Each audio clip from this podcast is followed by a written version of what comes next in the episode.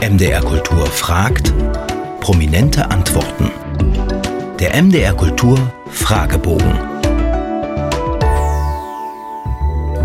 Sprüche und Widersprüche.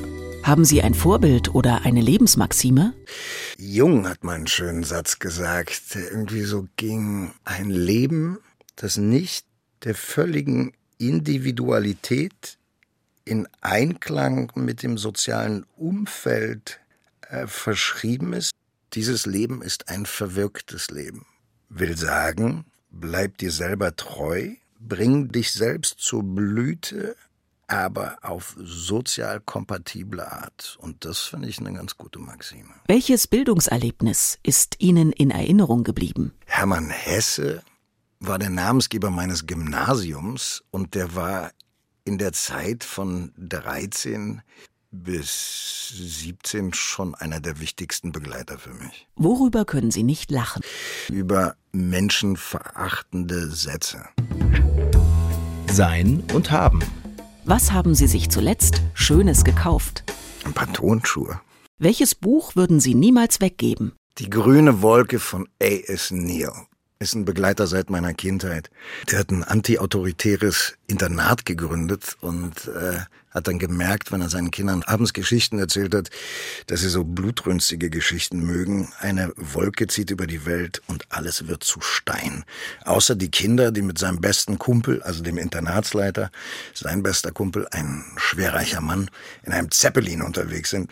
Die Welt gehört nur noch den Jungs und Mädchen, bis sie dann irgendwann lernen, dass es vielleicht auch nicht so toll ist. Hat mich irgendwie als Kind schon beeindruckt.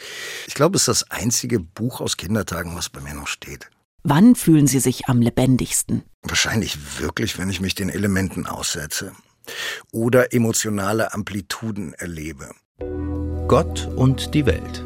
Woran glauben Sie? Ich glaube an eine tiefe Verbundenheit von allem. Ich glaube an, dass das, was wir an der Oberfläche sehen, nur ein Teil von etwas nicht erklärbaren, viel, viel größeren ist, was wir nicht zum Objekt unseres Verstandes werden machen können. Gibt es für Sie einen Ort des Friedens? Das schönste Geräusch, was ich kenne, ist das Rascheln von Laub in einer leichten Brise.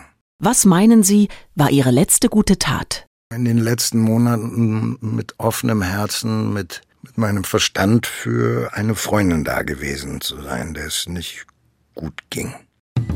Freud und Leid. Wovon haben Sie zuletzt geträumt? Von meiner Tochter tatsächlich. Irgendwie ging es um eine Klausur, ist auch so klischee vatermäßig. Und sie meinte, es ist nicht so schlimm, dass ich die vergeigt habe. Ich so, warte mal, so kannst du nicht reden. Welche Musik berührt Sie am tiefsten? Musik, die ernst gemeint ist. Also die traurige Musik geht dann doch immer tiefer.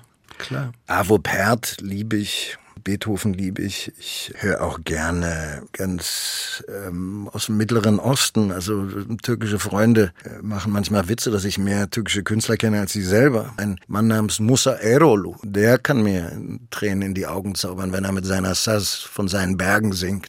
Was finden Sie schwerer?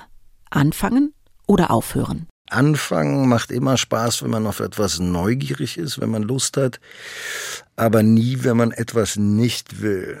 Wenn etwas schön ist, willst du, dass es immer weitergeht, meint man. Du kannst das Schönste nicht mehr genießen, wenn es nicht irgendwann aufhört. Aber was heißt das denn? Der Anfang ist leicht, aber was heißt das fürs Ende? Das heißt, es ist schwieriger. Aufhören ist schwieriger als Anfang, würde ich sagen. Aber selbst das wird einem irgendwann leicht gemacht.